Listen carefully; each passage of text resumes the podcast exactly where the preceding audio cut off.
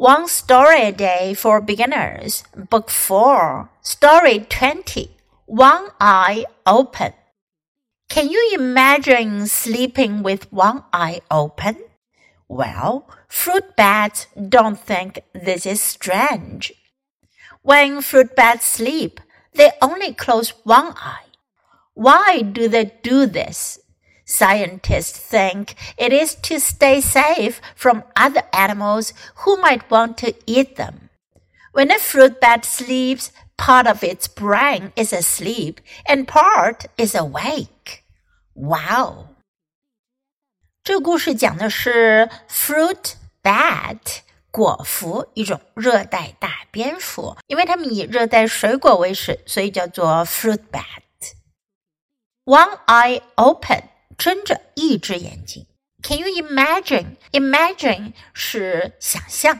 Can you imagine sleeping with one eye open? 你们能想象吗？睁着一只眼睛睡觉？Well, fruit bats don't think this is strange. 呃，这个果蝠呀，他们认为这样并不奇怪，strange 奇怪的。When fruit bats sleep, they only close one eye. 当果蝠睡觉的时候，他们只闭上一只眼睛。Why do they do this？他们为什么要这么做呢？Scientists think it is to stay safe from other animals who might want to eat them.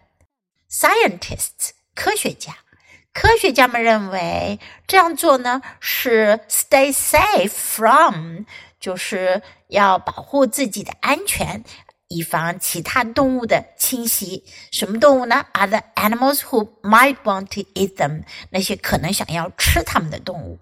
When a fruit bat sleeps, part of its brain is asleep. 当果蝠睡觉的时候呢，part of its brain brain 大脑，它一部分的大脑呢 is asleep 也睡着了，and part is awake 而有一部分呢是醒着的。哇哦，哇，这真奇妙。Now listen to the story once again. One eye open. Can you imagine sleeping with one eye open? Well, fruit bats don't think this is strange. When fruit bats sleep, they only close one eye. Why do they do this? Scientists think it is to stay safe from other animals who might want to eat them. When a fruit bat sleeps, Part of its brain is asleep and part is awake. Wow!